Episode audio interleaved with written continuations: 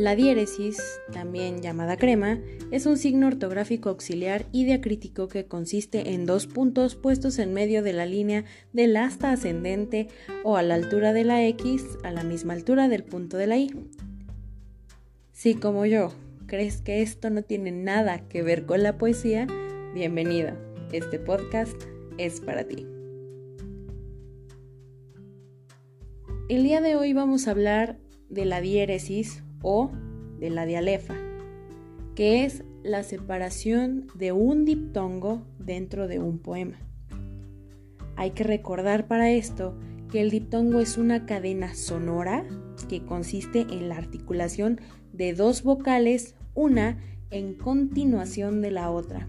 Por ejemplo, en la palabra continuación. Esto sin interrumpir y produciendo una transición suave en las frecuencias sonoras que caracterizan los timbres de cada una de las dos vocales. A diferencia de otros idiomas como por ejemplo en el inglés, en el que los fonemas cambian completamente dependiendo de dónde esté la letra, al lado de qué letras esté una vocal, al lado de qué consonante se encuentre una vocal, en el español nosotros desnudamos a las palabras, por decirlo de una manera romántica, los hispanohablantes somos muy románticos al hablar, pues le damos a cada letra su valor, le damos a cada letra su sonido y su tono. Ojo, en los y demás idiomas también se les da de diferentes maneras, pero en el español es donde más explotamos los sonidos de las vocales. Fonológicamente, dos vocales articuladas de esa manera formarían parte de la misma sílaba. La dialefa, por ejemplo, nos ayuda a notar justo en las palabras dentro de un poema cuando para seguir la métrica, como hablábamos en capítulos anteriores, es necesario dividir un diptongo. Esto quiere decir, una única sílaba gramatical se convierte en dos sílabas métricas. Recuerden que las sílabas métricas son diferentes a las sílabas gramaticales.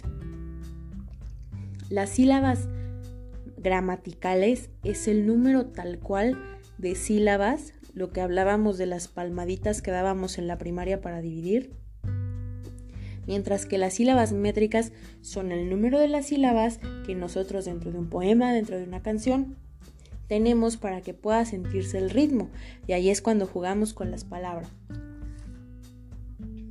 Vamos a ver un ejemplo. La fuerza del destino de Mecano. Para los que conozcan esta canción, es de un grupo icónico español, Mecano, Ana Torroja, te amo si algún día escuchas esto. Vamos a vernos, vamos a irnos a la segunda estrofa. Tú me dijiste 19. Hasta ahí, todo bien. Siguiente verso. No quise desconfiar. Ahí, desconfiar tiene un diptongo. Desconfiar se divide en tres. Desconfiar. Lo que hace Mecano en esta canción, o bueno, Ana Torroja, es no quise desconfiar. Le da un acento es ahí, rompiendo de lleno el diptongo para poder decir es que ni mucho ni poco no vio de dónde agarrar. Es un muy buen ejemplo de la fuerza del destino. De hecho, por ejemplo, la parte donde dice, pero la fuerza del destino.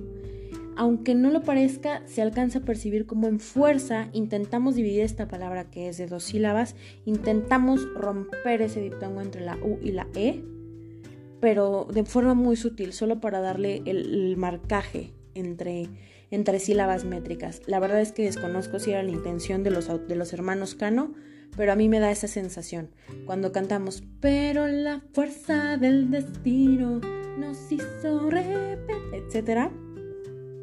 Esa fuerza, yo, yo cuando lo canto, cuando lo escucho, cuando lo siento en el ritmo de la canción, siento cómo se intenta romper ese, ese diptongo. No sé si, si ustedes también lo sientan, pero traten de reproducir la canción, traten de cantarla en su mente para que vean la diferencia. Y por ejemplo, en la en ta, ta, ta. Por ejemplo, no sé si esa cara tan rara. ¿Ok? Ahí no tenemos tanto problema.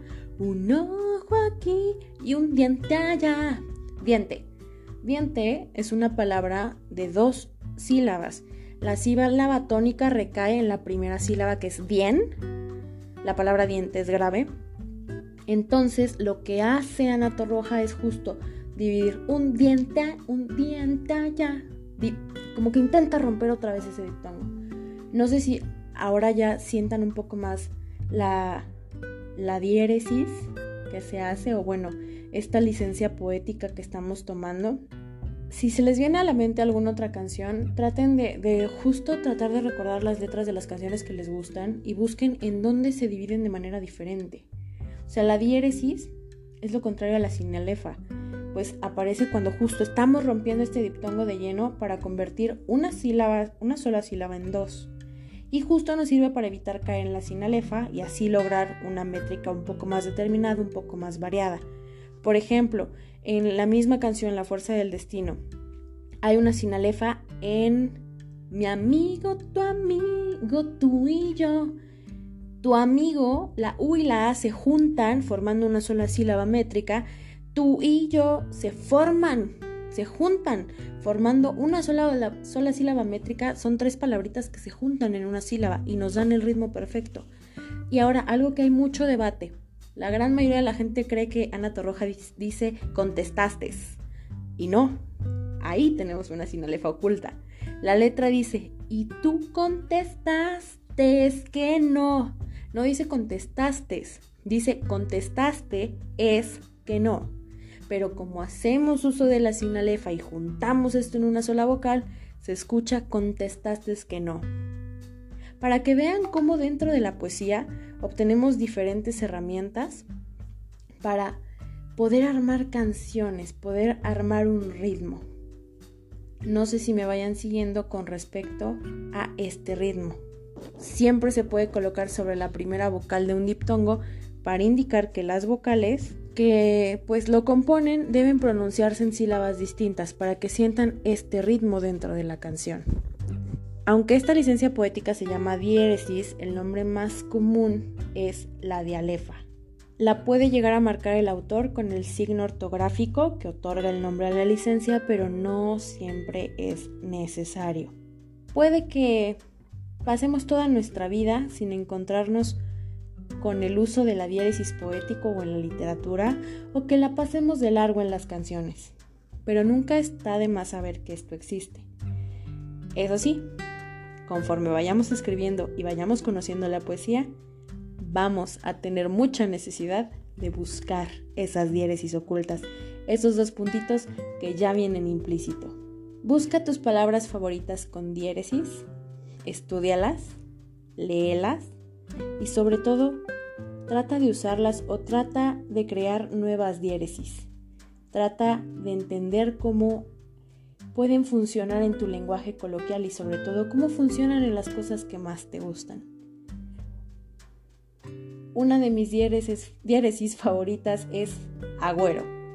Se me hace una palabra muy interesante y me recuerda otra palabra que me gusta que es augurio.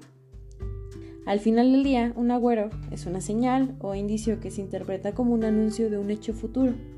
A lo mejor es el anuncio de que ya tenemos que terminar la sesión del día de hoy. Mi nombre es Paulina y esto es Con P de Poesía.